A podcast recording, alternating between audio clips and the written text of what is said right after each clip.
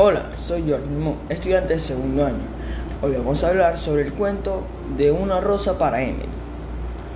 Este es un cuento narrado de tipo protagónico, presentando su acción en forma fragmentada porque la historia no cuenta una secuencia de hechos, sino que comienza con el gran funeral de la señorita Emily para luego retroceder y narrar los hechos que provocaron la curiosidad de los habitantes del pueblo por la vida de la señorita Emily para luego finalizar con el funeral y el descubrimiento del cadáver del señor Homer.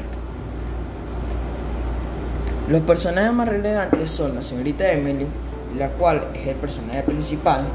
Este esta era una mujer de avanzada edad, tenía el pelo gris y era una mujer pequeña y gorda, vestida de negro. Tobe era un negro que ayudaba a la señorita Emily, pero, a pero que a su vez era de una edad avanzada. El juez Stevens, que era un hombre de 80 años de, edad, con mucho poder a su disposición.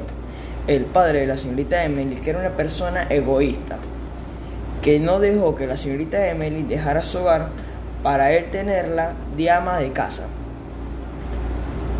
Este es un cuento que está ambientado en una casa que expresa tristeza, dolor y terror. Allí se pudo apreciar que hubo dolor por parte de la señorita Emily y a su vez se encontró el cadáver del señor Homer.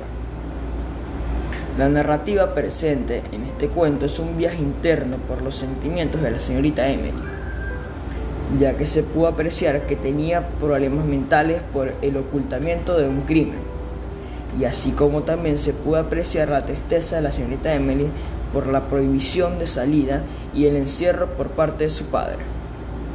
Espero que les haya gustado, nos vemos hasta la próxima. Chao.